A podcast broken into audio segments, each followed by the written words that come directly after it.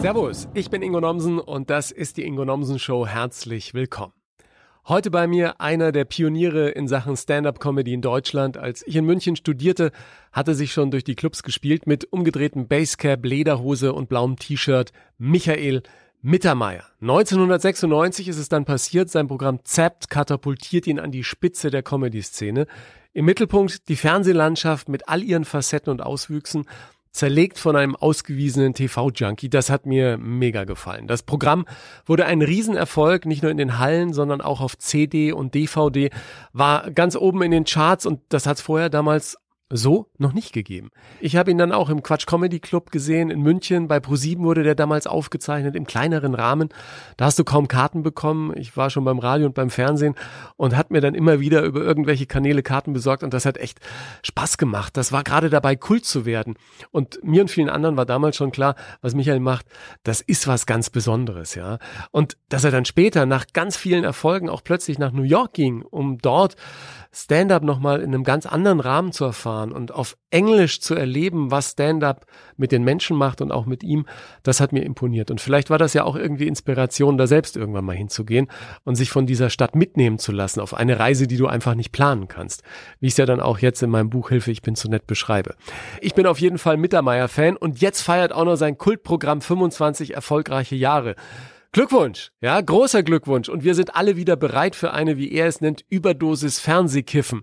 Sept, ein TV-Junkie kehrt zurück, heißt das Live-Programm. Und das Buch dazu, nur eine Folge noch. Weil wir eben alle immer gerne noch eine Folge mehr sehen wollen. Ich bin ja auch so einer, der gerne mal am Wochenende eine Serie einfach durchguckt. Ist klar, dass wir im Podcast deshalb über diese wilde Fernseh- und Streaming-Landschaft sprechen. Und da ist, wie Michael richtig bemerkt, viel passiert zwischen Lassie und dem Bachelor. Wäre toll, wenn du unseren Podcast weiterempfiehlst und mit Menschen teilst, denen er auch gefallen könnte. Freue dich jetzt erstmal auf ein sehr launiges Gespräch, das viel länger geworden ist, als wir beide gedacht hätten. Es gibt ein paar wunderbare Streaming-Tipps und wir tauchen natürlich nochmal intensiver ein in Michaels außergewöhnliche Karriere. Viel Spaß mit uns. Okay, ladies and gentlemen,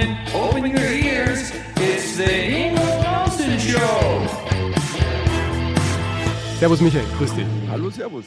Jetzt sagt Zepp, hat alle Rekorde gebrochen, 25 Jahre her. Kannst du dich noch an den Hype damals erinnern? Das musste ja auch extrem nach vorne katapultiert haben als Comedian. Ja, ich meine, davor war ich einfach ein völlig, ich sag mal, sehr unbekannter Comedian, der froh war, wenn er Zuschauer hatte und Zept war, ähm, ja, das war halt einfach irgendwie, keine Ahnung, der Quantensprung. Aber der jetzt auch nicht, ich sag mal, innerhalb von einem Monat ging oder so. Also die Vorbereitung war schon auch, also ich habe so schon, ich sag mal, ab 293 angefangen, so Fernsehsachen auf der Bühne zu erzählen. Ich glaube, so ab 94 habe ich irgendwann, da war dann schon so enterprisige Sachen und ähm, da wurde ich dann schon gehandelt, so Inside in Berlin. Ja, da, da ist ein Typ, TV-Junkie, was macht der da? Und, ähm, und habe mir quasi in Berlin großen Claim erspielt. Und als die Premiere war, war tatsächlich voll. Und das war zum ersten Mal in meinem Leben, und da war noch gar kein Hype drumrum, sondern wirklich nur bei der Vernunft Berlin. Und ähm, ja, aber danach ging es dann in dem nächsten Jahr ziemlich ab. Ja, ich kann mich erinnern, ich habe ja dann ab Mitte der 90er in München studiert und da warst du auch schon immer auf den Bühnen unterwegs. Ne? Also wo man spielen konnte, hast du gespielt. Das war quasi ein Erfolg, der sich für viele wie über Nacht anfühlte, aber du standst ja schon wirklich, wie du auch sagst, jahrelang vorher auf der Bühne. Wann ging denn das los bei dir? Ich benenne immer meine, äh, den Beginn der offiziellen Tour, den benenne ich immer mit ähm, 87. Also ich habe im Oktober 87, 2. Oktober, äh, Premiere gehabt von meinem ersten komplett äh, selbstgeschriebenen Solo. Mhm. Und die Jahre davor, das war halt ein, zwei Jahre davor, dann mal so Abende gemacht, mal Sketche, Lieder, also mal von anderen was gemacht. Ähm, aber das 87 war so mein Coming Out. Das ist ein Programm und damit gehe ich jetzt auf Tour. Was immer das damals hieß, war damals war das ja noch nicht. Es gab ja keine ich sag mal, Comedy-Struktur. Es gab ja kein, in dem Sinn, da Big Business. Es gab halt eine Kabarettszene, eine Kleinkunstszene. Und da habe ich halt alles gespielt, was bei drei nicht irgendwie auf dem Baum war. Ja, also diese, äh, Stand-up-Szene, die sich in den letzten Jahrzehnten hier entwickelt hat, ist ja schon wirklich, finde ich, beeindruckend. Du hättest wahrscheinlich damals auch noch nicht gedacht, vor 25 Jahren, dass du jetzt ein Vierteljahrhundert später immer noch auf der Bühne stehst und äh, dieses Programm jetzt sein Jubiläum feiert, du nach wie vor in dieser Stand-up-Szene aktiv bist, die es ja so damals noch gar nicht gegeben hat. Oder hat es dir damals schon so ein paar Gedanken, die dir gesagt haben, das wird noch ein großes Ding? Weil heute steht ja Deutschland auch international im Vergleich als Land da, in dem Stand-up wirklich Gewicht hat. Du damals, äh, ganz ehrlich, niemand von uns hat sich diese Ausmaße gedacht. Also ähm, das war Ende 95, das war die Zeit, wo ich Zept geschrieben habe. Und mein Ziel war es, und das war ganz honest eigentlich so, er sagt, pass auf, ich wäre zufrieden, wenn im Schnitt 100 Leute kommen. Einmal sind es 50, einmal sind es 140, einmal sind es 90, einmal sind es 120. Wenn im Schnitt 100 Leute kommen, dann ist mein Leben, dann bin ich glücklich. Das wäre mein Ziel. Mhm. Es ist ein bisschen anders gekommen. Ja. Ähm, und ähm, was natürlich schön ist, aber äh, ganz ehrlich, damals diesen Gedanken gab es nicht. Also es gab ja nur eigentlich eine Comedy-Lichtgestalt, die aber zu der Zeit schon wieder eher gar nicht mehr so gespielt hat. Das war Otto. Hm. Otto war ja in den 70ern, da habe ich den live gesehen, so also Stadthalle Mühldorf. ähm, da saß du da mit, ich habe keine Ahnung, 1000 Leuten, 800 Leuten und, ähm, und dann war das, aber in Ende der 80er, Anfang 90er, war Otto dann als Stand-up gar nicht mehr so angesagt. Also im Grunde genommen war nur Kleinkunst oder sonst nix. Ja, dieses. Und als wir dann angefangen haben, wir haben ja erst in Mitte der 90er haben wir irgendwann gesagt, komm, fuck it, oder eben 92 mit dem Quatsch Comedy Club in, in Hamburg, komm, wir nennen uns jetzt einfach auch Stand-up Comedy. Was soll denn der Scheiß? Also, ähm, äh, wir können nicht dauernd irgendwie, es wird immer diskutiert, Comedy und Kabarett, äh, kommt, fuck it. Ja, diese, dieser Kampf zwischen Kabarett und, und Comedy, der ist ja heutzutage, sind ja wirklich die Grenzen ziemlich fließend, ja. Damals kann ich mir vorstellen, haben da einige Kabarettkollegen doch eher äh, komisch von oben auch äh, auf euch herabgeschaut, oder? Wie hast du das damals erfunden, äh, empfunden, als diese neue Stand-up-Szene plötzlich sich ihren Platz gesucht hat und den dann auch gefunden hat? Es gab Kabarettkollegen, die haben nicht mal mit mir gesprochen. Krass. Du warst tatsächlicherweise in derselben Fernsehsendung oder in, in, in einer Mixed Show. Die haben mit dir einfach nicht gesprochen. Du warst für die einfach nicht existent. Und es ist wirklich so, es gab Bühnen, da war ich, weil ich dann Comedy aufs Plakat draufschrieb, hieß es, nee, der spielt bei uns nicht. Du warst auf der schwarzen Liste. Mhm. Ich weiß das von ähm, also ohne da jetzt die Namen zu nennen, weil ich will da jetzt nicht mehr nachtuckern. Ähm, das habe ich dann später erfahren, so eine ganz eher eine Kabarettbühne, da hieß es von der Chefin, nein, der wird hier nicht spielen. Aber sie haben das alle gebrochen. Nachdem Zept in Berlin plötzlich erfolgreich war, wurde, wurde dann mein Management angerufen von denen, die mich jahrelang quasi, ja, nee, es passt zu uns nicht so. Ja, will er denn mal bei uns spielen? Ich habe aber tatsächlicherweise nirgends mehr da, wo mal gespielt, die mich einfach abgelehnt haben aus Gründen von, ja, das passt nicht und es ist ja Comedy, weil ich fand so unehrenhaft. Ich mhm. fand das wahnsinnig, also ich habe das nicht verstanden, weil dann sagt, dann findet mich gerne weiter scheiße. Ist okay. Ja, aber diese, dieser Begriff als solcher, ne, Stand-up-Comedy, was, was ist das eigentlich? Wie würdest du Stand-up-Comedy einem Außerirdischen erklären? Weil wenn es einer wissen muss, dann du, du hast ja immerhin deine Abschlussarbeit an der Uni über amerikanische Stand-up-Comedy geschrieben und da kommt sie ja dann auch her aus dem äh, amerikanischen und, und englischen Raum. Was ist Stand-up? Ja, es ist, ich glaube, die einfachste Erklärung ist, einer ist auf der Bühne, er muss ja nicht stehen, er kann sitzen, Barhocker, what, whatever, ähm, und, ähm, und bringt dich zum Lachen und unterhält dich. Und ähm, in welcher Form, das ist ja erstmal egal, weil zum Beispiel in Amerika, was ich immer sehr genossen habe, als ich dann drüben war, ähm, die haben nicht unterschieden. Für die war ein Stand-up ein Stand-up und ein Stand-up kann auch, also ich habe Leute wie John Stewart, der ehrenhafte John Stewart äh, von der Daily Show, ähm, den habe ich in den 90ern live im Comedy Seller gesehen. Weißt du, so Anfang, Mitte der 90er oder Louis C.K. Also als die angefangen haben. Und da hat aber auch keiner gewertet, weil es gab ja Leute, die haben dann nur über auch mal Männer, Frauen erzählt. Der eine hat über Politik erzählt. Aber alles war Stand-up. Es ist egal, über was du erzählst. Du musst die Leute nur in deinen Band ziehen. That's it. Ja. Also ähm, Und die Initialzündung bei dir zur äh, Stand-up-Comedy war dann, weil du es gerade schon erwähnt hast, auch Otto? Weil, weil gab ja nichts anderes, ne? Also das war der erste, den man gesehen hat, der auf die Bühne ging und einfach Leute zum Lachen gebracht hat. Otto alleine war es nicht. Also ich glaube, das Ding ist so, ähm, Otto hat mich schon sehr gebeamt als sehr Jungen. Ja. Und ich habe ähm, ich hab meine ersten Sketche auf einer Bühne gespielt, da war ich zehn. Also im Fasching, also mit meinem Bruder zusammen. Und ähm, Karl Valentin, ähm, es gab eine, eine, eine sehr große, reichhaltige bayerische Sketchkultur, auch mit Monologen. Es Ja. gab da, weißt du, so von Michel Lang, solche Leute, die hatten, die, die kennt heute kein Mensch mehr. Also weißt du, so, ähm, heute würde man sagen, Komödienstadel, ähm, aber sag mal, Karl Valentin war seiner Zeit sicher weit voraus. Und da bin ich eingestiegen und habe gemerkt, wenn ich auf der Bühne bin und mein Gesicht verziehe und agiere, dann lachen die Menschen. Und das mochte ich gerne. Und das habe ich viele Jahre gemacht, so in der Form. Und irgendwann hat es aber angefangen, weil ich war ein großer Fan von Kabarett und Kleinkunst. Ich habe sehr früh angefangen, ähm, auch, keine Ahnung, Biermüsselblasen habe ich live gesehen, einen Gerhard Polt, ähm, ich habe äh, auch Dieter Hildebrand, ich habe Ringsquandel, Hans Söllner und ich habe da nicht unterschieden. Für mich war, weißt Ja. du, Otto genauso geil wie Dieter Hildebrand. Auf eine andere Art und Weise. Genau, jeder mit seiner eigenen Stoßrichtung, ne? Genau. Ja. Und, Ja, ja. und mich hat die Kunst, also mich hat, glaube ich, was mich gebeamt hat, war äh, und fasziniert hat, das war die Kunstform, dass einer auf der Bühne ist und ganz alleine die Leute im Griff hat und den Leuten einen, einen Abend bereitet und dich auf eine Reise mitnimmt. Ich war zum Beispiel und bis heute, ich bin kein Theaterfan. Theater ist für mich, weiß ich nicht, also ich, ich bin da nie eingestiegen. Ich war immer großer Fan und habe dann angefangen auch Stand-up. Ich habe mir dann ja auch, ich habe Platten und Kassetten, auch noch Kassetten von, also aus den 50er, 60er, 70er Jahren aus Amerika. Also Leute wie Lenny Bruce, mein großer Gott, den hier Ja. keiner kennt. Oder auch Steve Martin, damals, der hat ja als Stand-Upper angefangen. Und das hat mich alles, diese Mischung, Ja. hat mich schon sehr beeinflusst.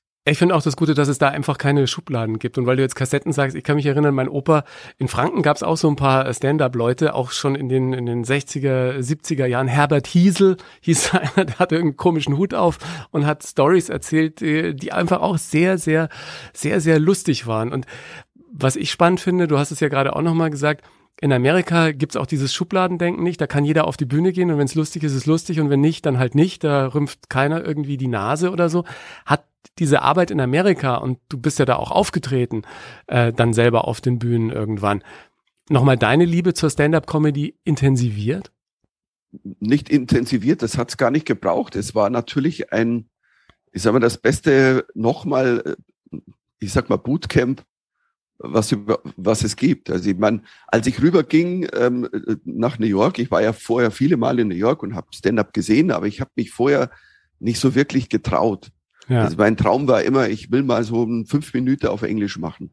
Und dann ist es halt so explodiert bei mir mit Zept und dann kam Back to Life und es war irgendwann, es war wie ein D-Zug, der so rollte und ich habe irgendwann gemerkt, äh, Moment mal, pass mal auf, ähm, gibt da noch diese Geschichte, ich würde gern mal in Amerika ähm, und wenn ich es jetzt nicht mache, mache ich das nie wieder, weil ähm, ich könnte jetzt tun, was ich will, ich kann jede Halle spielen, jede fucking Arena, whatever, aber das andere, und dann bin ich nach New York gegangen, habe ja Auszeit genommen, ein ganzes Jahr und habe ein halbes Jahr in New York gewohnt. Und da habe ich mich dann ja in die Open Mics gespielt und war der stolzeste, ich sag mal, kleine Michel auf der ganzen Welt, weil wenn du in fremder Sprache, es kannte mich keine Sau, die haben noch nie einen deutschen Comedian gesehen, ich war der erste deutsche Comedian ever, der da drüben was gemacht hat. Wenn die lachen, dann musst du lustig sein. Ja, ja. Weil die lachen nicht wegen meinem schlechten Akzent. Das hilft dir eine Minute. Aber wenn deine Gags nicht stimmen, bist du tot. Also. Ja, dann brauchst du auch nicht wiederkommen, ne? Also ich, ich fand es so klasse. Also, Ich, ich war ja vor ein paar Jahren mal einen Monat dann in New York, ich glaube jetzt ist es drei Jahre her, ja, kurz vor Corona. Und habe dann auch eine Woche lang in den Clubs, äh, durch einen glücklichen Zufall gibt's ja auch eine extra Podcast-Folge da, äh, dann auf, auf Englisch so ein äh, Stand-up gemacht und das hat echt äh, ganz gut funktioniert. Und du schwebst dann jeden Abend. Also ich bin jeden Abend nach Brooklyn äh, in unser Haus dann wieder geschwebt, ja. weil, weil sich so unfassbar anfühlt, eben dann irgendwo, wo dich keiner kennt und keiner eben diese Schubladen im Kopf hat, die es hier dann doch in Deutschland ab und zu dann gab, nach so vielen Jahren, die ich fürs ZDF gearbeitet habe. Da konnte ich einfach frei äh, Dinge machen, ja, und eben auch Stand-up. Und das Lustige war, in jedem Club, in dem ich gespielt habe, oh, you're from Germany, ah, Michael Mittermeier, you know Michael Mittermeier und so. Ich so, äh, ja klar, selbstverständlich. Ja, der war hier auch, der hat ja Okay. auch, der hat ja auch gespielt Wo, und so. wo hast du denn gespielt? Äh, ich habe im, äh, im Broadway Comedy Club gespielt, im Gotham Comedy Club, in der Buddha Lounge. Ähm, habe mir natürlich dann auch, ich, ich, ich war ja einer der Glücklichen vielleicht, die die dann auch sogar im Comedy Keller habe ich Chris Rock gesehen, wie er sein Programm geprobt hat, wie er mit einem Packen Blätter reinkam, die Brille aufsetzte, die Leute in Ohnmacht gefallen sind und dann sagte, ja, normalerweise koste ich mehr als fünf Dollar und ein Bier und jetzt darf ich auch die Brille aufbehalten und so und hat da einfach Zeug ausprobiert. Das Ich meine, das Ding ist, das Ding ist halt Wahnsinn, dass die Kultur, halt diese Stand-up-Kultur, die bei uns ja auch jetzt immer mehr greift, da kann Yes. man noch quatschen, ja, ähm, dass halt wirklich auch die ganz Großen, ist völlig normal, die gehen in kleine Clubs, die gehen auf Open Mics. Ja. Als ich im Comedy Cellar gespielt habe vor, ja, es ist halt leider jetzt auch schon wieder vier Jahre her, weil jetzt Corona hat das alles äh, durchgeschnitten. Ja. Ich war da drei Wochen, habe da drei Wochen gespielt, tatsächlich war ganz stolz.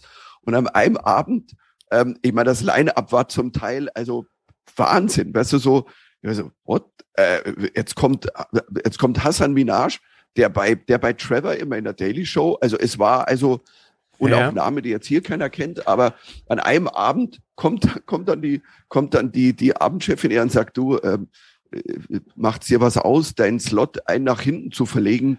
Assis würde gern vor dir spielen. Und ich sag, was heißt das, Assis Ansari? Ja, ja, macht's dir was aus? Und ich so, du fragst mich, ob ich jetzt meinen Slot nach hinten verschiebe für Assis Ansari, der, weißt du, das Special, das der aufgenommen hatte, ein Jahr davor war im Madison Square Garden. ja, krass. Ne? Und das war sein erster Auftritt. Der hatte auch so eine Geschichte, da wurde ja viel konstruiert mit MeToo, da war Ja. eigentlich nichts. Aber, und das war sein allererster Auftritt nach einem halben Jahr. Und ich fand es faszinierend. Der war total aufgeregt, ja. hatte so einen Zettel und war wirklich komplett aufgeregt. Ist auf die Bühne, die Leute sind ausgeflippt. Krass. Also, ne? Es ja, war, es, was ich ja echt gut finde, dass da wirklich jeder äh, sein, sein Zeug auch auf äh, diesen Bühnen immer noch probiert, obwohl er sonst im Madison Square Garden spielt. Und auf der anderen Seite, dass auch jeder, der da auf die Bühne geht, eigentlich nicht weiß, ob das neue Zeug jetzt funktioniert oder nicht. Also auch bei Chris Rock gab es ein paar äh, Dinge, die einfach nicht funktioniert haben. Ne? Das gehört halt einfach mit dazu. Ganz klar. Also der Punkt ist, ich glaube, man muss, man muss aufhören. Es gibt viele Comedians, die denken die ganze Zeit, ah, das, was funktioniert, was funktioniert, was funktioniert. Ähm, ich glaube, es ist auch gut, ohne dauernd mit diesen im Kopf reinzugehen. Natürlich ist klar, wenn du zehn Nummern, wenn zehn Nummern nicht funktionieren, brauchst du die nachher nicht als Programm zusammenschustern. Aber ich finde, ähm, keine Ahnung, ich denke nie nach. Also ich hau einfach raus. Und ähm, die Sachen, die nicht so laufen, die spielen sich eh raus. Es gibt manchmal auch Nummern, die funktionieren, aber du merkst, nee, irgendwie ist nicht meins. Es führt nirgends hin. Also es passt gerade nicht zu meinen, also ähm, es passt gerade nicht zu dem Programm. Ich habe für das, für mein letztes, also offizielles Programm Lucky Punch hatte ich in der Tryout-Phase so einen 15-minütigen Anfang, der, ähm, den habe ich zweimal gespielt. Der war, also ich habe den geliebt. Dann, das war aber sehr rough. Dann habe ich den in München probiert. Da saß ein Kumpel von mir drin, auch ein Stand-Upper, und der meinte nachher, hey, die ersten 15 Minuten waren das Beste vom ganzen Abend. Und ich so, ja, mein Problem ist, ich glaube, ich muss die raustun, weil die passen nicht zu diesem Programm, weil ich merke, das geht in eine Richtung, das war auch sehr, an zwei, drei Stellen ging sehr weit, sehr tough. Und die habe ich tatsächlich raus, die warten seit, also es hat ja jetzt etwas länger gedauert, bis man ein neues Programm macht. Die also, warten auf Aufführung. Die warten jetzt seit, ich weiß nicht, vier Jahren oder fünf, ne, fucking fünf Jahre schon her, ähm, drauf, dass ich die wieder austeste und in, in das neue Programm, das ja irgendwann, also so Gott und Corona will im Herbst, das ist ja, das Ja. ist so absurd. Geht's oder geht's nicht, ja? Das ist die große Frage. Ich meine, die, die Geschichte mit diesem Tryout, du hast es jetzt so mit einem Halbsatz gesagt. Äh, Wie oft probierst du was aus, bevor es dann in eine Fernsehsendung kommt oder bevor es dann in einem Bühnenprogramm landet? Und vor allem, wo machst du das dann? Also was ich in, in den vergangenen Jahren jetzt, in den zwei Jahren vor, bevor die Pandemie kam, weil es waren also jetzt die letzten zwei, ja. zweieinhalb Jahre einfach oder zwei Jahre ganz anders und schwierig. Ähm, ich habe mich auch dieser ganzen Open Mic Szene gestellt. Also und ähm, das ist großartig, weil ich warte ja seit Mitte der 90er drauf. Das ist, was ich immer vermisst hatte in Deutschland, dass du du hast du hast fünf Minuten und kannst einfach irgendwo hingehen und die fünf Minuten ausprobieren. Und es hat sich ja vor allem in Berlin ist ja eine riesige, große, großartige Open Mic Szene mittlerweile. Oder auch in den letzten, man muss ja sagen, wirklich eigentlich zehn Jahren. Also auch schon vor fünf, sechs Jahren. Du kannst jeden Abend, kannst du in fünf verschiedenen Clubs was ausprobieren. Ja. Klar, da gibt's dann bessere, schlechtere, aber es gibt mittlerweile halt auch Clubs, die halt wirklich einen Namen haben. Weißt du, du sagst so, Mad Monkey Club hat einen Namen, das Tati Goes Underground hat einen Namen, dann äh, hast du The Wall Comedy Club, also es sind lauter Clubs. Scheinbar natürlich irgendwie als der Klassiker, ne? Ja, die Scheinbar ist ein Klassiker. Der Punkt ist, in der Scheinbar habe ich schon vor, es klingt jetzt Wahnsinn, vor 30 Jahren. Krass. Also das war eigentlich die einzige Open Mic damals, ja. die Scheinbar. Das muss man ja mal, muss man so sagen. Und, aber da war halt natürlich alles. Da hat einer jongliert, dann hast du Comedy gemacht, dann einer hat gesungen, der andere Gedichte. Ja, es ist heute also, immer noch so, ne? Du normalerweise bist du um halb acht da spätestens und dann äh, darfst du spielen, wenn du einer der ersten warst, die sich da auf die Liste setzen lassen. Jetzt ist es so, ich war jetzt gerade wieder in Berlin ähm, durch Corona ist da auch so, dass du dich mittlerweile drei Wochen im Vorfeld irgendwie anmelden musst, damit du dann ähm, irgendwie auf der Liste bist und abends spielen kannst. Aber das wird sich wohl hoffentlich auch bald wieder äh, normalisieren. Ja? Jetzt ist das eine, Sachen auszuprobieren und dann auf der Bühne zu machen. Und die andere große Frage ist ja, was, was probiert man denn aus und was macht man? Dass dieses Fernsehen dein Thema ist, das war schon immer klar, oder? Na, immer nicht. Also ich habe das irgendwann für mich entdeckt. Das war also äh, lang bevor Zepp dann Premiere hatte, ich würde mal sagen so, ich habe in einem Programm, das 92 Premiere hatte, das hieß bitte recht feindlich, also Entschuldigung für das Wortspiel. Ja, genau. ähm, ähm, da habe ich äh, zum ersten Mal mal Nummern über Fernsehwerbung gemacht und über die Mini-Playback-Show. Und dann habe ich, ich kann mich noch erinnern, eine Nummer gemacht über eine Fernsehsendung, wo Maria und Margot Hellwig diese Sendung war so schlecht, dass ich sie nur nacherzählt habe und die Leute haben gelacht und ich habe gemerkt, sag mal, da steckt irgendwas drin. Und dann habe ich angefangen, auch Raumschiff Enterprise und habe gemerkt, ja, das ist mein Thema, weil ich das alles geguckt habe und mehr drüber weiß. Ich ja. kann halt äh, eine Bonanza-Folge nacherzählen und das ist dann lustig. Aber ich habe dann auch, Zept war halt klar, das war der Wahnsinn und Durchbruch und alles, aber mir war klar, nach Zept kann ich nicht ZEP 2 machen, weil wenn ich ZEP 2 mache, muss ich auch ZEP 3 bis 6 machen. Und dann hängst du in der Spirale und, fest, ne? Und dann hängst du in der Spirale ja. fest. Und es haben mir natürlich alle abgeraten. Also alle haben gesagt, ja, mach jetzt ZEP 2, wird noch größerer Erfolg, Wahnsinn. Da sage ich, nee, im nächsten Programm mache ich keine einzige Nummer über Fernsehen. Und das war so. Ja. In Back to Life. Und ich kann mich noch so gut erinnern, das hat mir Thomas Hermanns, der hat damals äh, Regie gemacht und Dramaturgie von den Programmen. Meine Frau war auch mit dabei als Mitdramaturgin. Und ich kann mich noch an die Premiere erinnern von Back to Life in Köln. Thomas kam zu mir und sagt, pass mal auf.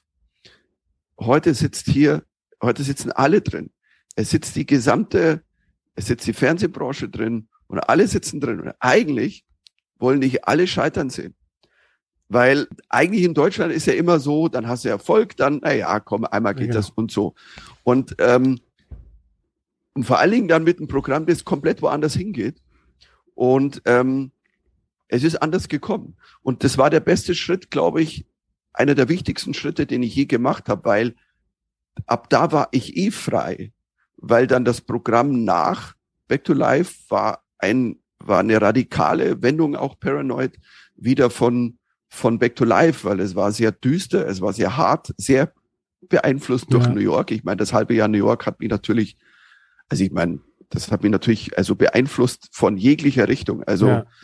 ähm, und ähm, aber weil du vorher gefragt hast, dieses Austesten, es ist es ist eine Form von Freiheit mittlerweile, dass ich sagen kann und das ist so toll oder äh, ey geil, das ist eine Open Mic. Ich kenne die auch alle und die Jungen, die die die kennen mich, die, für die bin ich halt einer den sie wirklich geguckt haben, schon als Kinder und ihre Eltern schon geguckt, weil, also wenn, wenn Comedian ganz oft, ich bin mit so ein paar jungen Comedians getourt letzten Sommer, Comedy Splash, ähm, und, und ähm, so in der Mixed Night.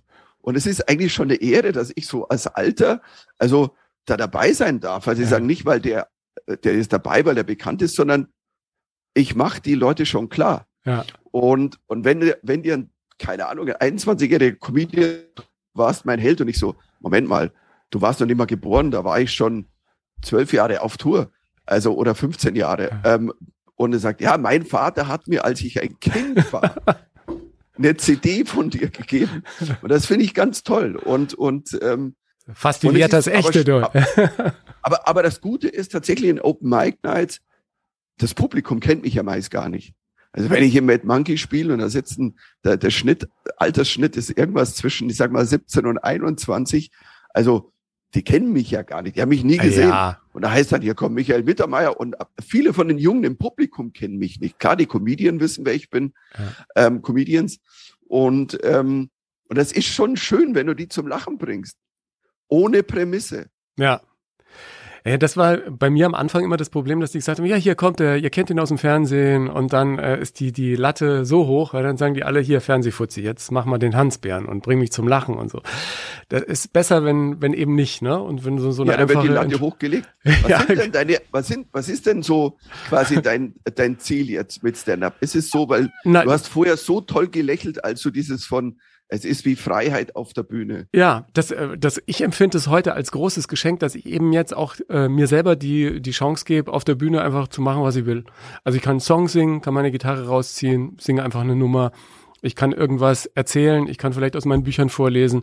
Also ich kann eigentlich machen, was ich will und äh, den Leuten gefällt's oder eben auch nicht, ja. Also ich meine, bei, bei Open Mics muss ich auch mittlerweile damit leben und ich habe ja schon ein paar Mal erlebt, dass man das durchaus aushalten kann, wenn auch mal keiner lacht, ja. Ist auch okay. Und deswegen aushalten. ist es für mich, ähm, ich, ich finde das einfach, im Moment ist es sehr cool für mich, weil ähm, nach dem Ausstieg beim ZDF ich echt gesagt habe, jetzt gönnst du dir da auch mal die Zeit und lässt dich einfach mal auf Dinge ein, die da so des Weges kommen. Ja? Also ich hätte auch nicht gedacht, als ich für vier Wochen nach New York gegangen bin äh, und mir hier freigeschaufelt habe, äh, dass, äh, dass ich da irgendwie auf der Comedy-Bühne stehe. Ich habe einfach nur ein bisschen Comedy-Writing, Unterricht genommen, paar Workshops gemacht und plötzlich sagten die, ja, stell dich mal hin und, und erzähl doch mal, was du da so geschrieben hast. Und dann fand es einer lustig und sagt, ja, komm noch mit nach Gotham. Wir haben da eine Mixshow am Freitag. Und dann denkst du auch, ja. Und ich fand das so lustig immer, wenn du dann da in diese Keller runtergehst, da hängen ja die ganzen, wie im Quatsch Comedy Club ja auch, hängen die Comedians, ne? Und du siehst da Louis C.K., Eddie Murphy, Steve Martin, da hängen die alle.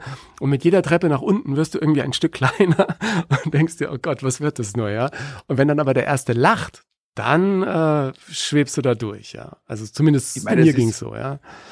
du, es ist, es ist schon Wahnsinn. Also ich, ich, ich wenn, wenn dann so, ich kann mich erinnern, als ich meinen ersten offiziellen Auftritt im Comedy Cellar hatte, ähm, ich war gerade eingeflogen, also ich war gelandet, bin und hatte den Auftritt schon ausgemacht für, ich spiele gleich am ersten Abend, weil ich habe jeden Gig mitgenommen, den ich gekriegt habe. Du wolltest hab aber auch gedacht, so, richtig, ne? komm, das passt schon. Und und und ich habe ähm, ich habe ich habe mal äh, einer meiner großen Helden, einer wie ich finde besten Comedians, Jeff Ross, den hatte ich in in Kanada mal kennengelernt und dann habe ich angefunkt, hey, ich spiele im Cellar, ähm, willst du mal kommen? Ich dachte so, boah, wart doch erst mal eine Woche und er so halbe Stunde später gemeldet, okay, I come by und ich so, nee, äh, Moment mal, ich muss ja so, dann wusste ich, Jeff Ross kommt und dann stand ich da, habe meinen Auftritt vorbereitet. Plötzlich kommt Dave Attell re- rein. Und Dave Attell ist einer der großartigsten.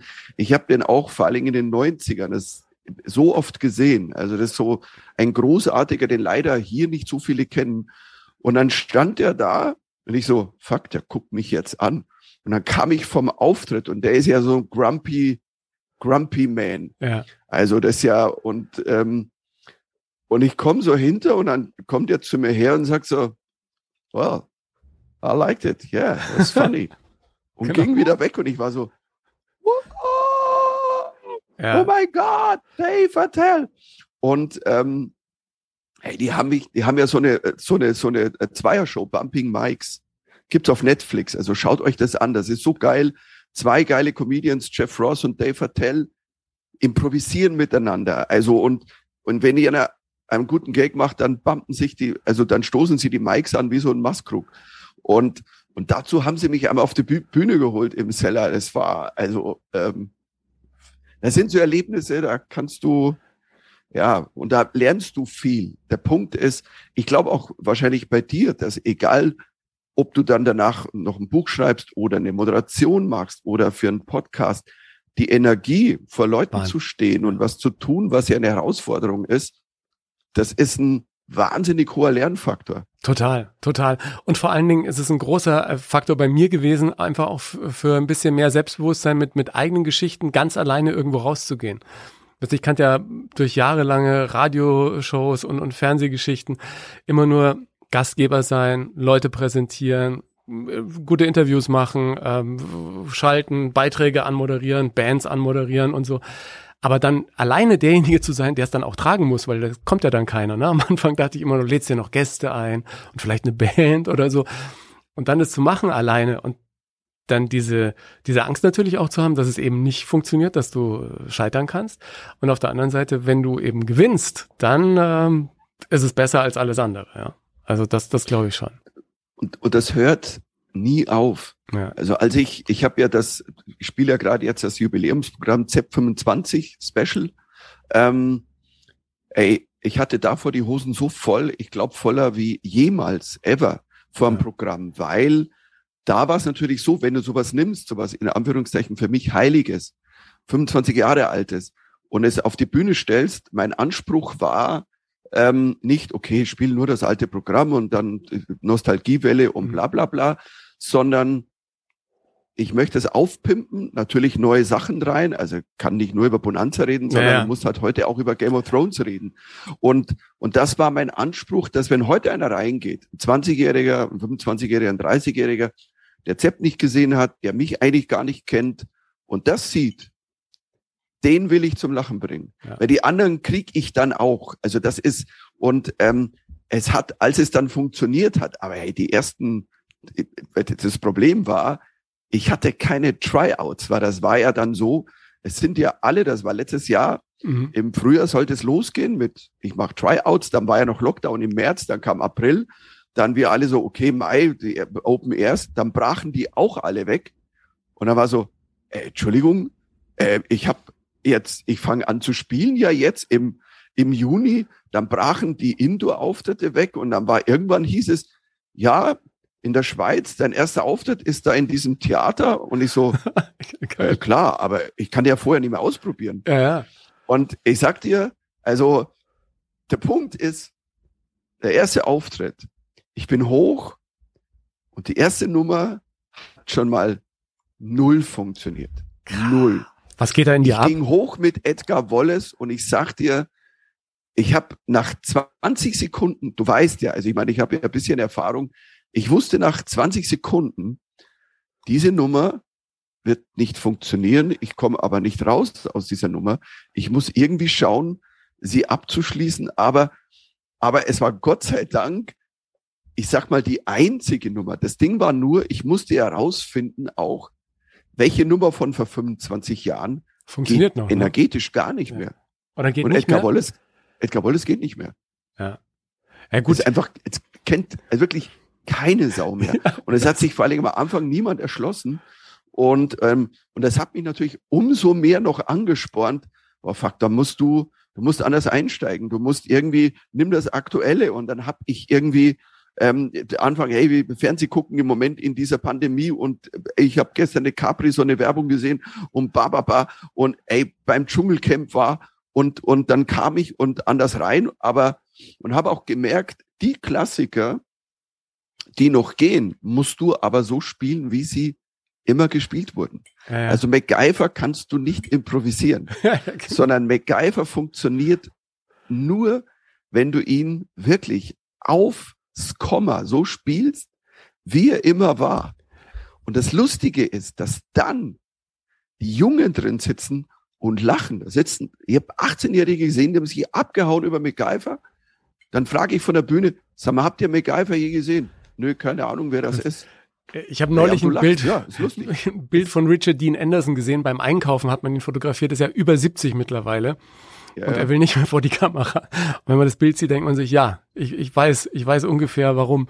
Ähm, ich fand ja auch immer als, als Fernsehfan, dass das ein wirklich sehr, sehr äh, dankbares Thema ist. Aber als ich dein Buch las, dachte ich mir, ey, uns verbindet die gleiche Geschichte. Du hattest auch öfter mal Fernsehverbot, ne? Ich durfte ja eigentlich auch nichts gucken, aber wir, wir haben uns auf andere Art und Weise gerecht, ja. Boah, Fernsehverbot war die Todesstrafe. Das Hilfe. war wirklich, das, das können Sie ja heute, weißt du, Die haben alle ihr Smartphone, ne? Das, nicht mehr vorstellen. Sag heute zum, zum Zwölfjährigen, zu einer Zwölfjährigen, du hast Fernsehverbot. Ja. Dann sagt die, und? Ähm, klar, wenn du sagst, du hast Handyverbot, ja. ja.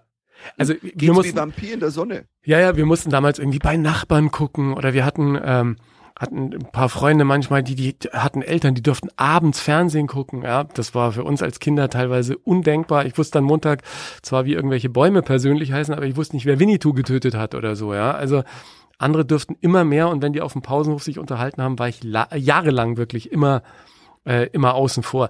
Ich habe mich gefragt, als ich auch so durch dein Buch gegangen bin, was unsere Eltern wohl gesagt hätten, hätte es damals schon den Bachelor gegeben, das Dschungelcamp oder, oder Schwiegertochter gesucht. Die wären ja ausgerastet. Das wäre damals nicht möglich gewesen, weil ich glaube, es wäre zu Aufständen gekommen.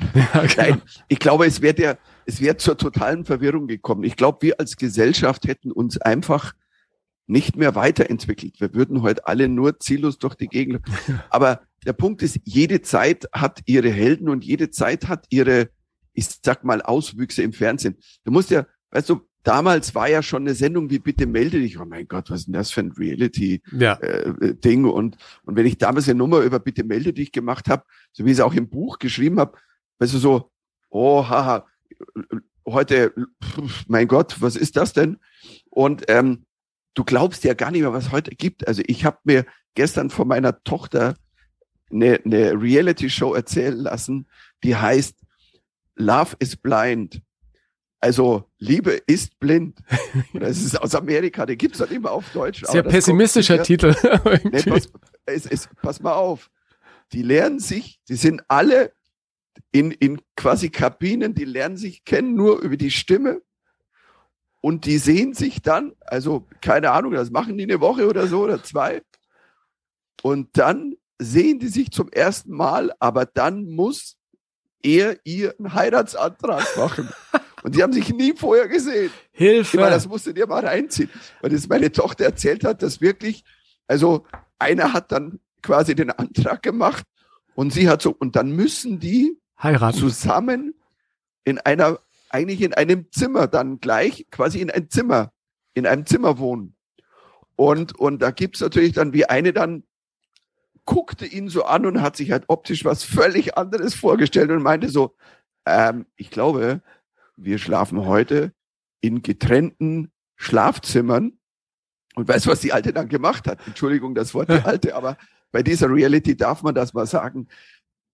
Die ist nicht nur ins getrennte Zimmer gegangen, die ist einfach aus der Show gegangen. Die ist abgehauen. Also echt, Und das ist, bitter. du, wie der, der Klassiker, der Mann, ich bin mal eben nur Zigaretten holen und hat die Frau verlassen. Genau. Und die Frau ging einfach und sie kam nicht mehr. Und er hat gedacht, oh, geiler Antrag, du, pass mal auf, die, Äh, also die mag mich aber wirklich. Ja, wenn man sich irgendwie damals, als so Anfang der 2000er ging das ja los mit Big Brother und so und plötzlich hast du überall heutzutage diese Promi-Shows. Ich habe manchmal das Gefühl, ohne, ohne Prominente, wie auch immer man die generiert, äh, könnte man vieles gar nicht mehr machen. Das ist ja wie so ein, ich sag mal, ein Kreislauf. Das ist ja so, das so, ein- so ein biologischer Kreislauf. Also, dass du, also alle, also alle, die drüber sind, ich habe immer gesagt, das Dschungelcamp ist die Bad Bank von RTL.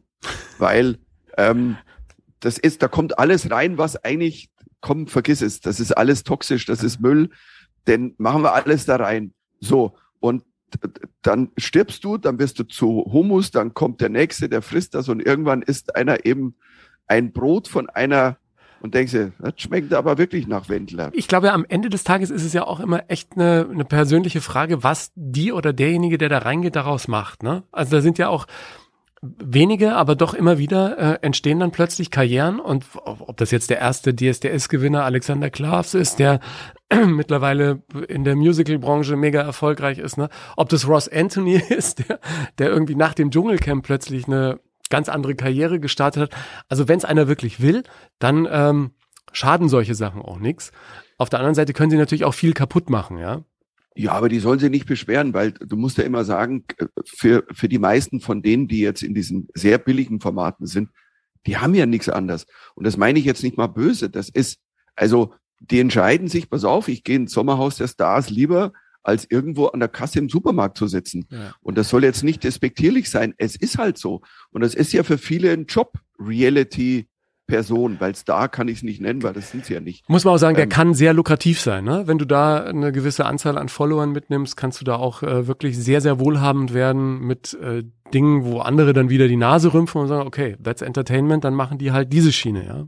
Auch in Ordnung. Das ist ein fairer Ja. Deal, den die machen. Die verdienen mehr Geld wie der normale, der einen Job hat. Wenn jemand, weißt du so, ein, ein, ein Bäcker verdient sicherlich nicht das, was, was jemand verdient, der jetzt im Jahr, keine Ahnung, durch 20 Reality-Shows geht. Ja.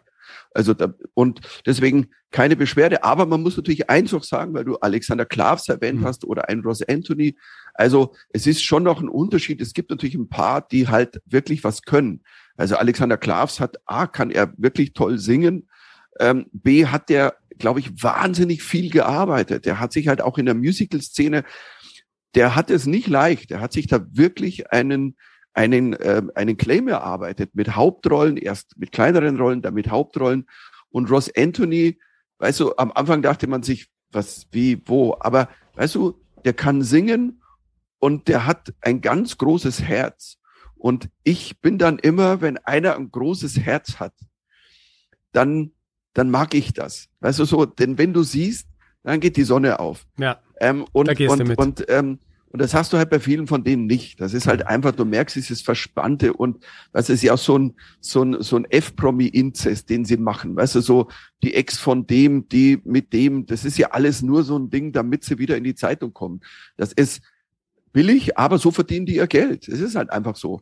Und ähm, aber ähm, ich, ich eher dann, wenn jemand wirklich mit, mit, mit, mit Arbeit ähm, und, und, und mit Können dann was aus dem macht. Ich meine, schau dir Giovanni Zarella an. Ähm, da hätte auch keiner geglaubt. Ähm, hey, nach sowas wie du bist bei Popstars, also ich meine, Bros ist, ist 20 Jahre her. Und, Ross und Anthony. aber- Ross Anthony Ross war Anthony auch auch, dabei. ja, genau. Also von daher. Und, und, aber da auch, der ist einer, der hat, der hat getan, gemacht, der hat ausprobiert und er hat irgendwann, hat der so sein, sein Ding gefunden. Nee, ich finde das auch klasse. Also ich glaube auch, dass die Fernsehlandschaft, viele schimpfen ja immer drüber, ähm, das ist nicht mehr so gut wie früher. Ich meine, wir hatten ja früher wirklich nur drei Sender. Heutzutage haben wir die komplette Breitseite an Fernsehsendern und dann auch nochmal Streaming obendrauf und äh, können uns alles nach Hause holen. Ich weiß noch, wie ich als Kind plötzlich entdeckt habe, dass unser Nachbarsjunge einen eigenen Videorekorder hatte und Videokassetten. Das war für mich eine lebensverändernde Maßnahme. Plötzlich konnte ich irgendwie Filme gucken und mich am Nachmittag bei dem im Zimmer einnisten und dann irgendwie sein Zeug wegschauen, ja, und dürfte sogar mal in Man Eater reingucken. War damals ein irrer Horrorfilm, der heutzutage ja, weiß nicht, keinen Zwölfjährigen mehr hinterm Ofen vorlockt, ja. Ja, das muss man auch mal so sehen. Also ich, ich, ich kann mich gut erinnern, dass immer, wenn, wenn, wenn meine Eltern weg waren, wenn sturmfrei war, Mhm. dann kam immer, es gab so ein Bunch of Kumpels und die kamen und einer von uns, einer hat den Videorekorder, den hat er mitgebracht. Der wurde angeschlossen, Ähm, ja. äh, Der Bert hat immer, der Hasbert hat immer den Videorekorder mitgebracht und dann gab's diese Mischung aus, einer hatte diesen Film Die Gesichter des Todes, dann gab's Rambo. Ein Kumpel von mir hatte tatsächlich, der hatte sich Dirty Dancing gekauft, also aber ich war noch einmal auch durch. Ähm, es war schwierig für mich, da musste ich durch. Ja. Und ey, das war so, da hatte Fernsehen noch so ein, wie ich im Buch auch geschrieben habe, dieses, ich kann mich so erinnern, wenn ich mal mit meiner Mutter allein vom Fernseher saß, weil keine Ahnung, Vater war nicht da, Ja. mein Bruder war schon im Bett oder ähm, und wenn meine Mutter einschlief, habe ich immer versucht, so leise wie möglich zu sein, weil dann habe ich einfach bis zum Sendeschluss, also es gab ja noch Ja, Sendeschluss, genau. irgend noch einen Film geguckt und ich kann mich so erinnern, wie ich auch geschrieben habe, ich bin bis heute überzeugt, als ich den Omega-Mann gesehen habe mit Charlton Heston, mit diesen virusveränderten Kreaturen, es waren ja nicht mal Zombies, aber so eine Form von, ich habe da, für mich war ab dem Punkt, ich habe das geguckt, es hat mich völlig geschockt, aber ich war so in Schockstarre, habe meine Mutter nicht aufgeweckt und als sie dann aufwachte, dann so, äh, nee, ist, ist, ähm, ist, ist zehn, ist nix, also alles gut. Also ich habe auch gerade geschlafen und, ähm, Und, ähm, oder ich bin dann auch mal, ich habe den Fernseher einfach angelassen, bin ins Bett gegangen und habe dann, meine Mutter ist ja dann irgendwann aufgewacht vom Sendebild, also vom Testbild. Und, und, und dann habe ich gesagt, ja, ich bin um 10 ins Bett. Ja, ja. Ach so, okay. Weil einmal, wir haben in Hannover gewohnt und ähm, ich, ich habe ja schon gesagt, ich durfte wenig Fernsehen und damals durfte ich dann aber, wir durften viel weggehen und sowas, das haben wir schon gedurft.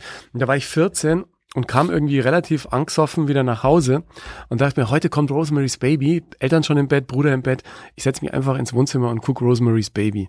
Und habe das Ding angemacht und plötzlich steht meine Mutter hinter mir und sagt, was machst denn du da? Ich so, oh, äh, ja, ich wollte ins Bett, bin gerade gekommen und so, sag mal, bist du psoffen? Ich so, nein. So, du, du hast doch im, äh, du hast doch im Flur die ganzen Bilder abgeräumt. Und da hatten wir so einen engen Flur und da muss ich irgendwie in mein Zimmer erstmal durchgewankt sein und habe links und rechts alle Bilder abgeräumt. Und den, den nächsten Tag habe ich irgendwie reiernd im Bett verbracht, rührend umsorgt von Ja. meiner Mutter, aber ich konnte Rosemary's Baby nicht gucken und habe seitdem auch nicht mehr gesehen. Bin, hab mal reingeguckt, fand ich dann aber auch viel zu brutal. Viel zu brutal. Wir haben gerne Schwarzwaldklinik geguckt am Samstagabend und danach wetten das. Das dürften wir dann. Das dürften wir dann machen. Das war Ich meine, du das musst ja besser, wenn Fernsehland. Leute sagen, früher war das Fernsehen besser. Also, ich habe ja im Buch, lasse ich ja die Schwarzwaldklinik über Game of Thrones gewinnen. Ja, ähm, genau. was, ein, was ein hartes Battle ist. Ich meine, es werden bei der Schwarzwaldklinik mehr Menschen aufgeschnitten wie bei Game of Thrones. Das muss Ja. man erstmal schaffen.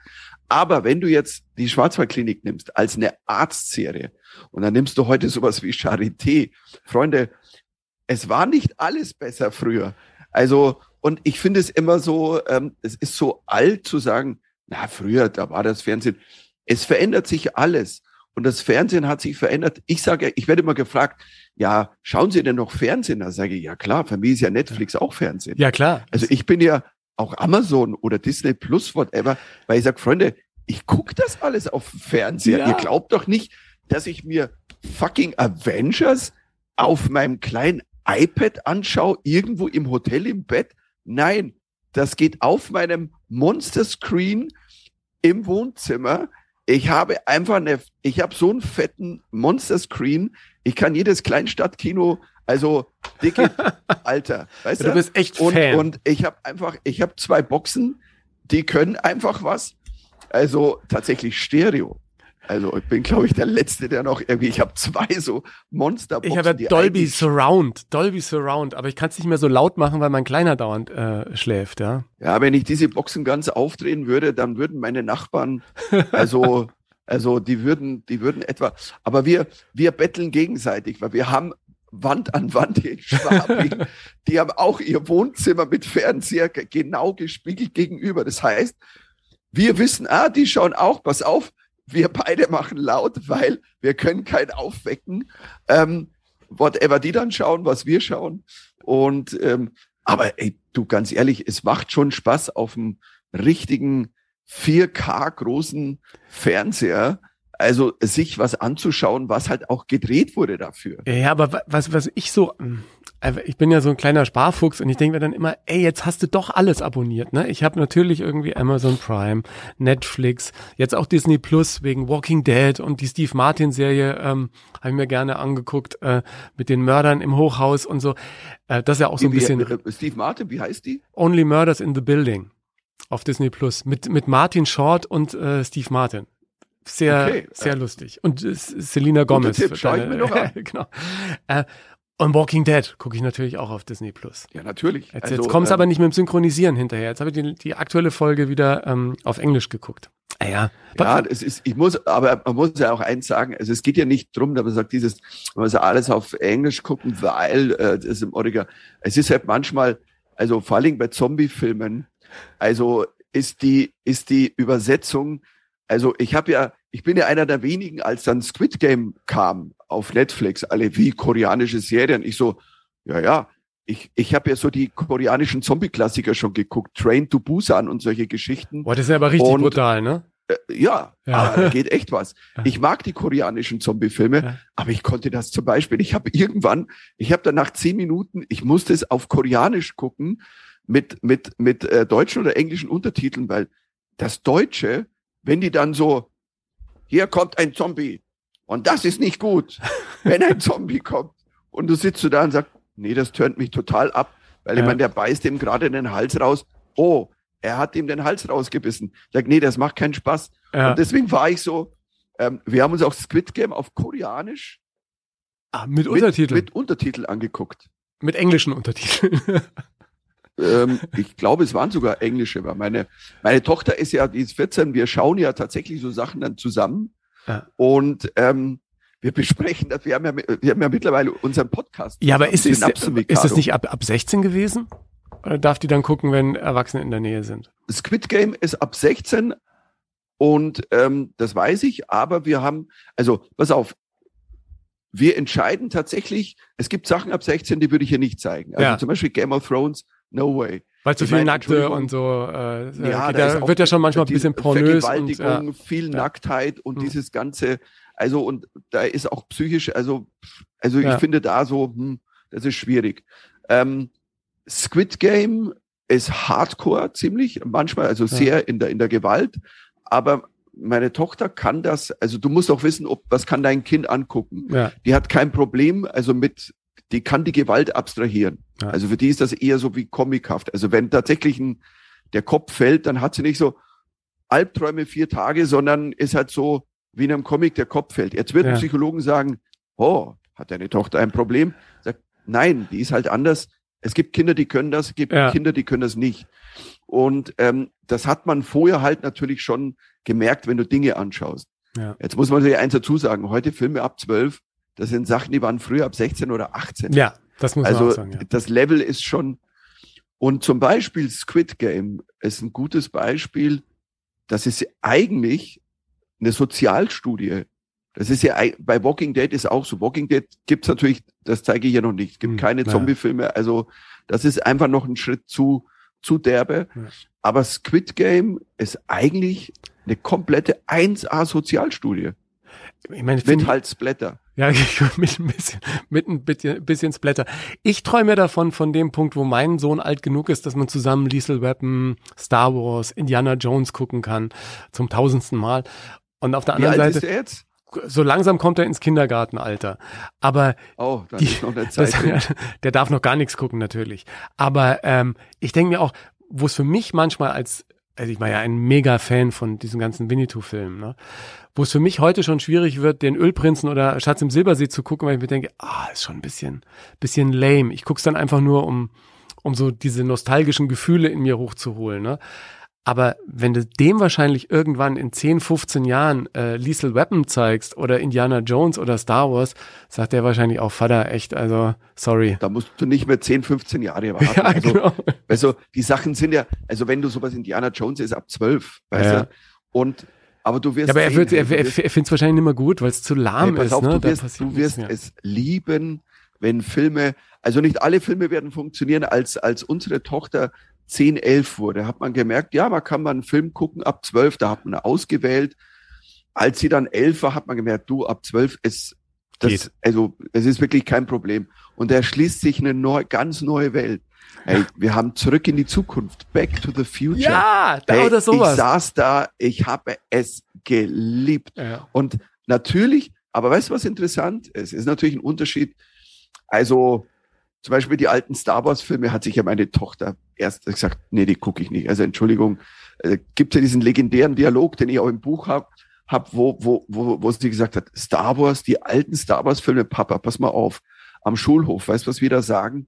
Das gucken nur Jungs oder alte Männer. Und ich sagte, genau. Moment mal, das ist alter Mann, ich bin 55, heißt fast 60. Ja. Und ich sage, was, was ist so? Ja, bei der 5 rundet man auf in Mathe. Und dann kommen diese Dialoge. Und das ist einer der legendärsten Dialoge, den wir dann auch hatten in unserem Podcast im Synapsen Mikado.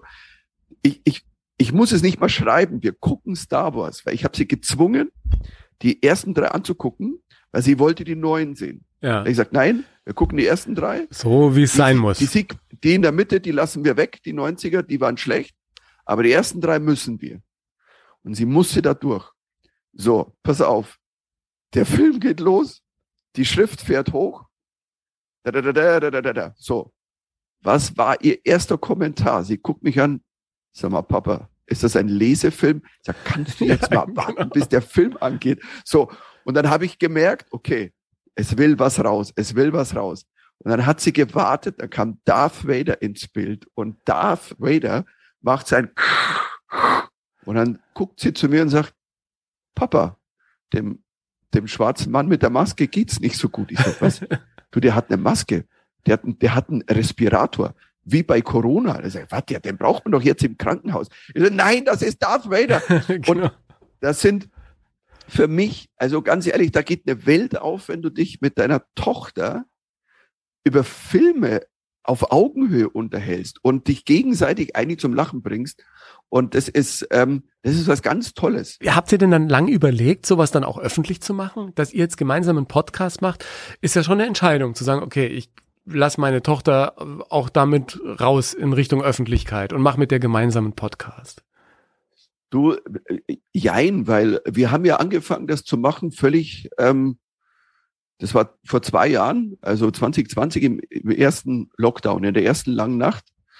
Ähm, und ähm, ich wusste, ich, ich will im Moment keine Comedy machen, habe dann angefangen, äh, so Sachen zu machen, eben mit diesem Whisky-Montag. Ich mache eine gute Flasche Whisky auf und laber einfach, was gerade passiert. Finde ich auch sehr lustig. Ich, ich verlinke das auch natürlich nochmal, dein Instagram-Profil, da ähm, Alles, sieht man nicht drin. alles gut. Das war Ja, eigentlich genau. mehr so eine. Und dann habe ich irgendwie zu meiner Frau, weil wir hatten so lustige Gespräche eben über Serien, über Sachen, über Politik, auch über Donald Trump.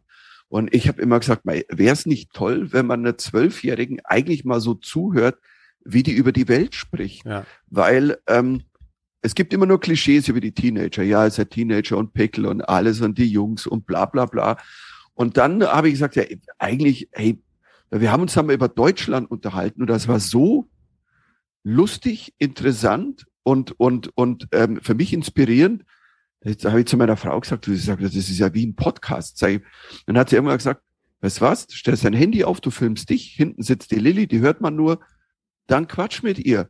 Stell's auf deine Kanäle, Insta, Facebook, guck mal, ist ja egal, dann hören halt ein paar Leute zu. Du, und dann habe ich in der ersten Folge, damit, das war die erste Folge war über Star Wars, zufälligerweise, ähm, schlechtes Handybild, wir quatschen, du, und plötzlich krieg ich hunderte Kommentare, Zuschriften, und ich war so, Moment mal, was passiert denn hier? Ja. Es haben bis zu 100.000 Menschen haben das auf Insta und Facebook angeklickt und ich war so, sag mal, äh, was, was, was läuft hier eigentlich? Und, ähm, und dann habe ich dann haben wir gemerkt, es ist die, es ist die Ehrlichkeit, aber auch, wir haben ja auch über die Zeit gesprochen, wie es ist, dass wir, wir haben da miteinander das Haus sauber gemacht, weißt du, mit dem Staubsauger haben drüber gesprochen, Papa kann die Staubsaugen oder Papa, wieso hast du die Terrasse gekehrt? Er sagt, ja, weil wir wollten Tischtennis spielen. Ich sag, ja, Papa, du hast noch nie die Terrasse gekehrt. Das weißt du, Lilly, du bist zwölf, du hast mich halt noch nie gesehen vorher. So. Und wir haben geredet über das Leben da draußen. Und ich glaube, dass das so ein Punkt war. Und das ist bis heute, ich glaube, dieses, wir haben, wir haben jetzt eine neue Folge aufgenommen. Und das war natürlich, wir haben zum Beispiel auch das Thema ähm, Ukraine-Krieg. Mhm. Also wir stellen uns, wir reden über Fast and Furious, wir reden über Jeremy Sex Topmodel, wir reden aber auch über Russland und Ukraine, was ich wichtig finde. Und ich finde es wahnsinnig interessant, wenn eine 14-Jährige, die hat uns, ein unserer letzten Folgen war, die haben in der Schule den Ersten Weltkrieg durchgenommen. Und die hat uns, habe ich gesagt, dann erklär uns mal den Ersten Weltkrieg. Warum? Und es ist fast erschreckend. Das war, ich glaube, zwei oder drei Wochen vor der Invasion Russlands äh, in der Ukraine. Und es war so erschreckend, dass wir auf so Mechanismen gestoßen sind, die auch vor über 100 Jahren da waren, die jetzt da sind, über Machtstrukturen, über wer tut wem wer und das ist ähm, und also wie gesagt, das hat so irgendwas immer so zwischen Spaß, aber auch es soll es soll natürlich auch es soll das Leben zeigen und ähm, mag das sehr gerne. Aber meine Tochter hat sich selber auch, wir haben sie, ich habe sie gefragt, also wenn man dich hört, hört man dich. Und sie hat gesagt, das ist mir wurscht. Und ähm, als wir dann jetzt offiziell den Podcast quasi auf die Podcasts gemacht haben, jetzt nicht mehr als ich, man sieht mich im Mhm. Video, ähm, hab ich, haben wir sie auch gefragt, ähm, oder wir gesagt, man kann dich auch, wenn du willst, können wir dich auch als Bild zeigen. Also als hier Papa Ja. und Tochter. Mittlerweile ist ja, man muss ja sagen, eigentlich ist ein Dreier-Podcast. Also meine Frau, die, die, die, die saß immer da so als diese äh, äh, gute Stimme und, und äh, inspirierende Stimme als dritte, weil das war immer so ein Dolby Surround. Also meine Tochter, meine Frau haben mich geroastet und ähm, eigentlich ist mittlerweile ein Dreier-Podcast, die Familie Mittermeier. Aber meine Tochter hat so gesagt, nee, nee man muss mich nicht sehen. Ähm, gibt ja ein Foto von uns zwei, wo man sie aber nicht erkennt, also nur von hinten sieht. Ja. Und ähm, irgendwann wird sie sich entscheiden, man kann sie sehen und dann sieht man sie. Und jetzt interessiert sie ja eh keine Sau mehr, weißt du? Ist es denn so, dass sie auch eine ist, wo du glaubst, die geht irgendwann mal auf die Bühne? Hat die so dieses Bühnengehen so ein bisschen oder will die was ganz anderes machen? Also im Moment ist so, so gar kein, sie hat keinen Bock dazu. Ja. Sagt sie dann auch, nee, da habe ich keinen Bock. Ähm, sie wäre leider oder Gott sei Dank sehr talentiert. hey, ich sag dir, ich meine, überleg mal, äh, das, du hast ja das Buch gelesen, das, das, das neue, das nur noch eine Folge, da sind ja Dialoge drin, die sind ja Eins zu eins so. zu eins Dialoge. Die habe ich nicht erfunden. Ich habe meine Tochter gefragt, sag mal, darf ich den Dialog aufschreiben über den Bachelor? Oder, oder ist, ist das okay? Und sie so, du Papa, mach, was du willst. Und ich sage, ja, ja, ich will nur nicht, dass irgendwann kommt. Dann hat sie irgendwann gesagt, na ja, vielleicht verklage ich dich ja mal auf Tantiemen. Schauen wir mal. ja, genau. Mehr Das, das war so halb ernst. Und ähm, aber sie hätte das Talent, aber sie sieht sich da gar nicht. Also sie ist. Ich habe ich hab zum Beispiel, das ist für uns, was natürlich schon wichtig ist, also natürlich, wir gucken Fernsehen, aber meine Tochter, was die am meisten macht, die liest. Und zwar in einer Masse und einer Schnelligkeit. Und das seit vielen Jahren, immer schon als kleines Kind. Hey, die liest als der, als der erste Lockdown, ich werde mich ewig erinnern. Also war angekündigt, pass auf, am Donnerstag macht alles zu. Und aber ich sag, Lilly, lass uns doch am Mittwoch, wir fahren doch mal im Buchladen nach Wolfratshausen. Ähm, du kannst dir aussuchen, was du willst, weil ich glaube, es wird jetzt lange Zeit dauern. Und weißt du, Bücher kaufen wir im Buchladen und bestellen eben nicht irgendwie online, weil so wollen wir kleinen Buchladen Ja. unterstützen. Und da gibt's einen ganz tollen Buchladen, der auch immer Empfehlungen hat. Dann sind wir da rein und dann war sie da in dieser Jugendabteilung und dann kam ich und dann war so ein Stapel und da sage ich, äh, wie viele sind das denn? Sie so, 13? Ich so, wie 13? Ja, es sind 13 Bücher, soll ich noch mehr? Sag ich, äh, keine Ahnung. Ähm, dann haben wir diese 13 Bücher gekauft. Du, ey, wir haben, ich glaube, zwei Monate später, drei Monate später, wieder 15 Bücher gekauft. Die liest, das ist unfassbar. Ja, ich glaube, wenn du da mal so reinkommst, dann haust du die auch weg. Ne? Das äh, kann ich mich noch erinnern, als ich irgendwie mit mit elf, zwölf angefangen habe, Herr der Ringe und so. Und dann, wenn du merkst, wie dich diese Welten auch ähm, so gefangen nehmen, dann bist du sehr, sehr schnell drin. Heute ist natürlich eher so, dass ich ähm, angefixt damals noch von 24 äh, gerne auch mal eine Serie äh, komplett komplett we wegschau, einfach so an einem Wochenende. Bist du auch so einer, der das dann in einem Rutsch am liebsten genießen kann? Ja, das ist deswegen der perfekte Titel fürs Buch. Ja, Hey, ja. Eine nur geht noch, ne? Eine Folge, eine. Äh, Ich ich- meine, 24 hat sie angefangen, das muss man ja, Ja, sagen. das war der, die Und- Initialzündung.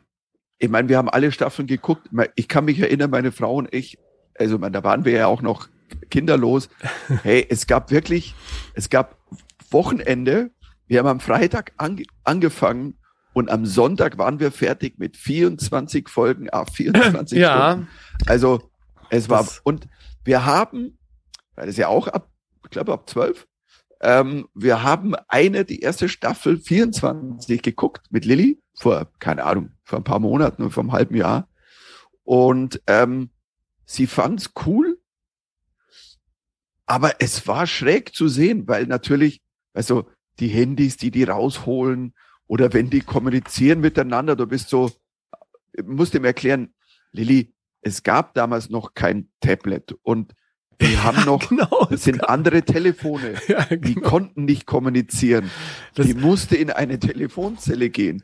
Ähm, und was ist das? Wieso steht der in einer Kabine und telefoniert? Und er sagt, ja, das ist Outer Space. Ja, ja. Ähm, aber es, also ich sag mal so, auf der einen Seite gab es schon Momente, wo man sich denkt, wow, damals hatten wir das Gefühl, das ist High Speed, das kannst du nicht toppen. Aber wenn du heute Serien guckst, das ist ja, ja. also ich meine, guck dir heute, also keine Ahnung, kann man nicht vergleichen, aber vor Blocks, Naja. Oder äh, eine der besten deutschen Serien, also Dark, wo ich Bist du großer Fan, ne? Das, Kapitel gewidmet. Das ist, ey, das ist also ich eine habe der besten deutschen Serien ever. Ich habe noch nicht reingeguckt, obwohl äh, meine Schwägerin auch bei der Firma als Produzentin arbeitet, weil es mir, also ich habe viel jetzt drüber gesehen, das sind ja tausend verschiedene Zeitebenen und da brauchst du echt, ähm, also da musst du schon, Also- Also ab Staffel 2 ist es komplett LSD. ja, Also das ist Staffel 1 musst du schon echt, also du kannst das nicht, also wenn das früher angelaufen wäre, also das wäre früher im Fernsehen nicht gegangen, dass du immer eine Woche gewartet hättest, hättest, weil du hast keine Ahnung. Bei dieser Serie war es wirklich so, dass meine Frau und ich, äh, pass mal auf, nee, wir müssen das innerhalb von drei Tagen gucken. weißt du nicht, wo du bist, ne? Wir, wir wissen gar nicht mehr, wer ist das denn? Ist das Ja, jetzt genau. eine Tochter, weil der ist in einer anderen Zeitebene? Hat der was mit sich selber? Was ist denn eine, ne, was macht der denn jetzt? Und, aber es ist großartig, wirklich. Das muss man Da muss ich da nochmal reingucken. zu dem Thema, war Fernsehen früher besser? Ich werte das ja alles. Also, weißt du, so, ich finde das ganz toll, dass eben auch deutsche Produktionsfirmen, weil für, das ist für mich ja auch, ähm, die haben ja so Sachen wie Four Blocks, also die Wiedemann und Bergemann, das ist, die, die waren so die ersten, die ja die, ey, Four Blocks und Dark war ja dann auch große Erfolg, aber es gibt dann ja auch Sachen wie der Pass. Du hast, ähm, es gab diesen, ähm, den der Rosowitzki gemacht hat für eine kleine Münchner Firma, äh, dieses, dieses ich glaube, sieben Tage, acht Tage, diese Endzeitserie Ja. auf, auf Sky. Ähm, es gibt das, ich finde das Boot zum Beispiel, das ist wirklich Als Serie. als Serie toll gemacht. Also Ja. ich kann das wirklich empfehlen, weil ähm, der Cast, da sind, da merkst du, wie viele tolle jung, junge Schauspieler bis natürlich auch ältere, aber Jungschauspieler wir in Deutschland haben und nicht nur äh, Leute, wo du sagst, boah, kenne ich sofort schon mit Namen, sondern das ist so eine tolle Mischung und du siehst da ähm, einen ganz frischen Schauspielercast, das großen Spaß macht zu schauen und Ja. und ähm, weißt du, und dann guckst du halt aber auch mal im ZDF oder war das so ein Vierteiler wie Das Geheimnis des Totenwaldes Ah, mega. Matthias Brandt, Ah, das war im ersten, aber war auch grandios, ja. großartig. Ja. Ja. Und auch die Doku dazu, ne? Gibt's ja auch so eine, äh, diese, dieses Real-Life-Verbrechen und so, das ist ja auch als äh, Genre mächtig gewachsen. Wir hatten ja nur Aktenzeichen XY, ja. Das äh, ist in der Zwischenzeit auch ein, ein richtig großes Thema geworden und zwar, zwar weltweit. Was ich noch ganz spannend fand, ist, dass du ja nicht nur als Comedian auf der Bühne stehst, sondern auch äh, schon immer einer warst, der versucht hat, Kreativität in allen möglichen äh, Formen auch in der Hand zu haben. Also du hattest eigene Produktionsfirmen, eigene Plattenfirma, bist nach wie vor, glaube ich, Mitbesitzer des Quatsch Comedy Clubs in Berlin, oder?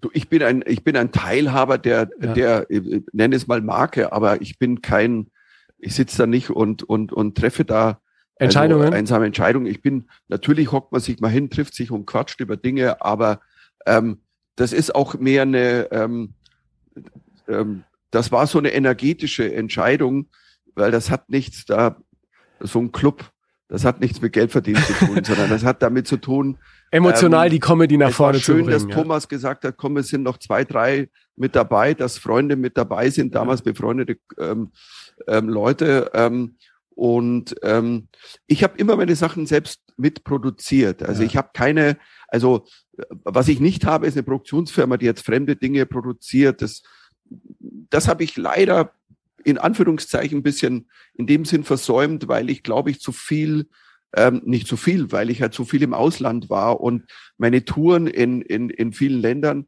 ähm, da habe ich hier dann einfach, du hast nur ein Leben, du kannst nicht Ja. so viele Dinge, aber meine Geschichten habe ich immer selbst in der Hand gehabt, mitproduziert. Also meine Stand-ups, also die, wenn die ausgestrahlt werden auf wo auch immer, ähm, wenn du zum Beispiel Lucky Punch, das habe ich, ähm, da, da, da bin ich immerhin, ich produziere das mit, ich habe das in der Hand, wer dreht das, wer macht das Licht, wer macht das Bühnendesign.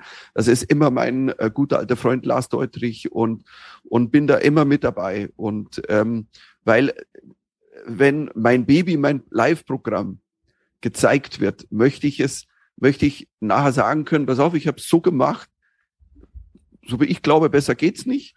Wenn es nicht gefällt, it's on me. Ja. Also kein Sender hat mir ähm, gesagt, du musst das so und so. Also Ja. das war auch immer, ich diskutiere nicht über meinen Humor. Außer mit Tom Cruise, oder? Da, da hätte es fast bei, bei Wetten das mal eine ähm, Zusammenkunft gegeben, die, die, die vielleicht hätte anders enden können, als es äh, passiert Außer mit ist, Tom oder? Cruise. Und ich glaube, das ist, das lassen wir als einen der besten Cliffhanger der Geschichte hängen. Ich habe im Grunde genommen, äh, habe ich ja im Buch die Geschichte zum ersten Mal erzählt, die wirklich eins zu eins, da ist jeder Satz ist Genau. eins zu eins wahr. Also ähm, die Wette, also und ich wette, Freunde, also ich wette, dass ich Tom Cruise von der Wettpaten-Couch aus Wetten das mit einem Witz vertreiben kann. Und ähm, wie es dazu kam oder vielleicht nicht, das könnt ihr nachlesen im Buch, nur noch eine Folge. Und ähm, besseren Cliffhanger gibt's nicht. Ich bin, also, ich Aber- hasse Cliffhanger und deswegen mache ich jetzt einen. Genau. Aber es ist Oh, gut für dich hassen ausgegangen, sonst wärst du ja heute, wärst du ja heute gar nicht da, ja. Äh, Zur Podcast-Folge heute gibt's auch wieder einen Song für meine Playlist, der beste Song der Welt. Und bei dir müsste es ja eigentlich ein U2-Song sein, oder? Dass du eins von Bono auf die Bühne gebeten wurdest, um mit ihm zusammen ein Lied anzustimmen, war ja auch so eine Art Erweckungserlebnis für die Bühne für dich, oder? Als äh, junger Mann. Wie alt warst du da? Äh, da war ich 21. Ja. Also das ähm, und ähm, ja, das war ein sehr äh, schräges, wildes, inspirierendes Erlebnis und es kamen ja noch ein paar Begegnungen und ähm, ich, ich darf ihn ja auch meinen Freund nennen. Wir haben ja ähm, sind ja auch privat ähm, zusammengetroffen und er war auch mal auf einem Gig bei mir in London, was echt abgefahren war, weil Krass, ja. alle anderen sind durchgedreht, weil er sagt, wie Bono kommt. Ich sag, ja, es ist Bono. Es war ein kleines Theater, weißt du, Soho Theater, da gehen 120 Leute rein im Keller. Ähm, und die so, ja, wie der Bono? Ich sag, ja, der, komm, der macht keinen Aufriss, der kommt mit vier Freunden, alles gut.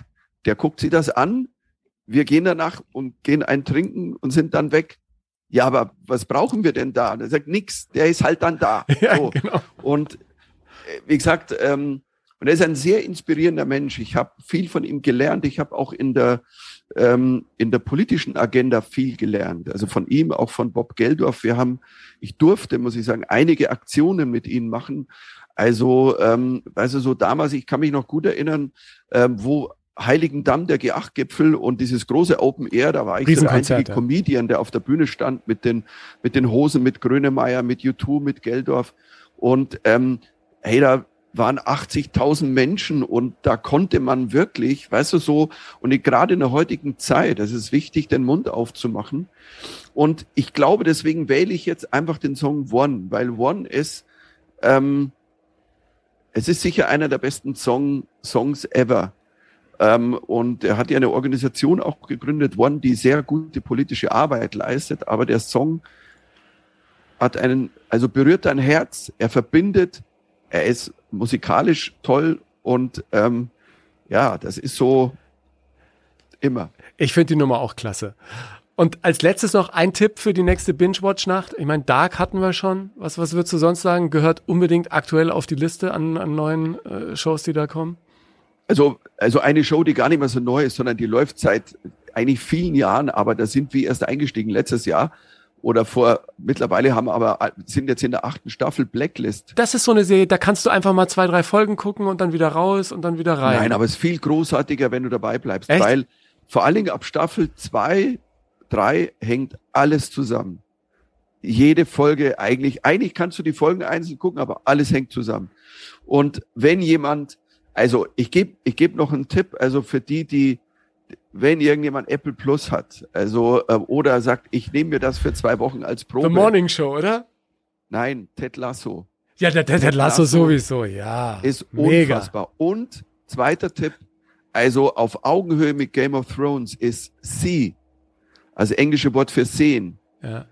Auf Deutsch haben sie den Untertitel Das Reich der Blinden mit Jason Momoa. Ja, genau. Nein, das Ding ist wirklich zwei Staffeln, ah, ich weiß nicht, sechs oder acht Folgen.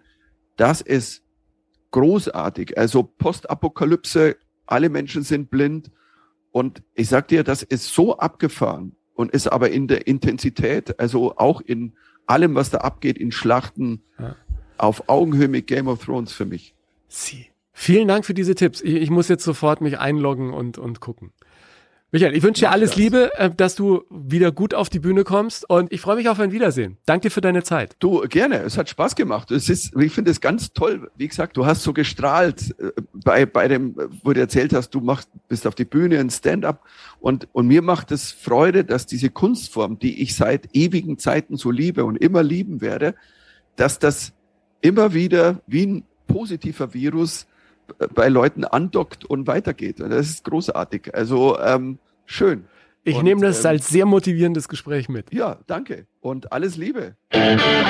Vielen Dank fürs Hören heute. Ich freue mich, wenn du jetzt auf Apple Podcasts oder Spotify, wenn du es noch nicht gemacht hast, eine ehrliche Bewertung abgibst. Das erhöht die Sichtbarkeit dieser Show. Wenn du mehr zu meinen Interviewpartnerinnen und Partnern im Podcast wissen und tiefer in die Themen eintauchen willst, in den Shownotes gibt's zu jeder Ausgabe eine ganze Menge Links. Folg mir auf Instagram oder Facebook, teile den Podcast mit deiner Community und anderen, denen er gefallen könnte, poste dein Feedback unter den Beiträgen zur Folge oder schick mir einfach eine Nachricht. Wenn du Lust hast, schau gerne auch in mein Buch Hilfe, ich bin zu nett rein, in dem ich meine Entwicklung der letzten Jahre beschreibe, raus aus der Nettigkeitsfalle, rein in ein ganz neues Leben. Die Playlist zum Podcast gibt's auf meinem Spotify-Kanal, heißt der beste Song der Welt. Dir alles Gute und bis zum nächsten Mal.